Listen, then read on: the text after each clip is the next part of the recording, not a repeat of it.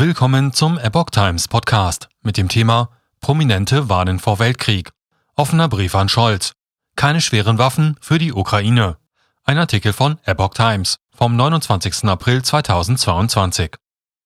Alice Schwarzer, Ranga Yogeshwar, Martin Walser und viele Prominente mehr haben in einem Brief an Kanzler Scholz vor einem atomaren Konflikt mit Russland gewarnt. Prominente wie die Feministin Alice Schwarzer, der Schriftsteller Martin Walser und der Wissenschaftsjournalist Ranga Yogeshwar haben in einem offenen Brief an Bundeskanzler Olaf Scholz appelliert, nicht noch mehr schwere Waffen an die Ukraine zu liefern. Dem russischen Präsidenten Wladimir Putin dürfe kein Motiv für eine Ausweitung des Krieges auf die NATO geliefert werden, schreiben die Unterzeichner in dem Brief, der der deutschen Presseagentur vorliegt. Sie warnen vor der Gefahr eines dritten Weltkrieges.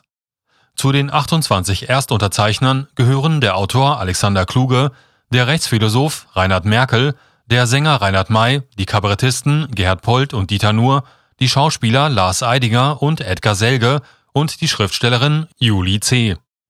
Der Bundestag hatte am Donnerstag mit großer Mehrheit die Lieferung schwerer Waffen an die Ukraine gebilligt.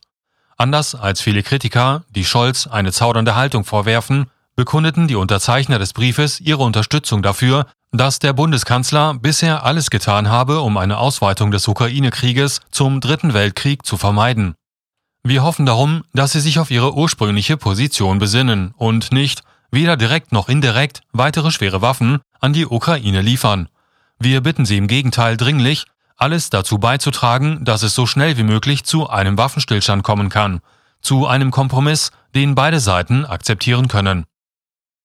Deutschland könne selbst zur Kriegspartei werden. Die Unterzeichner betonten, dass Putin mit dem Angriff auf die Ukraine das Völkerrecht gebrochen habe. Dies rechtfertige aber nicht, das Risiko der Eskalation des Krieges zu einem atomaren Konflikt in Kauf zu nehmen. Die Lieferung großer Mengen schwerer Waffen könnte Deutschland selbst zur Kriegspartei machen.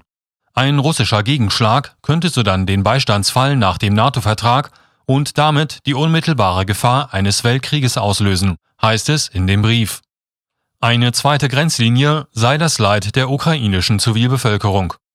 Dazu steht selbst der berechtigte Widerstand gegen einen Aggressor in einem unerträglichen Missverhältnis. Wir warnen vor einem zweifachen Irrtum. Zum einen, dass die Verantwortung für die Gefahr einer Eskalation zum atomaren Konflikt allein den ursprünglichen Aggressor angehe und nicht auch diejenigen, die im sehenden Auges ein Motiv zu einem gegebenenfalls verbrecherischen Handeln liefern und zum anderen, dass die Entscheidung über die moralische Verantwortbarkeit der weiteren Kosten an Menschenleben unter der ukrainischen Zivilbevölkerung ausschließlich in die Zuständigkeit ihrer Regierung falle.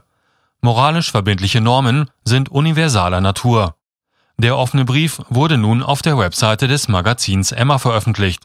Jede und jeder sei eingeladen, ebenfalls zu unterzeichnen, sagte Alice Schwarzer der deutschen Presseagentur.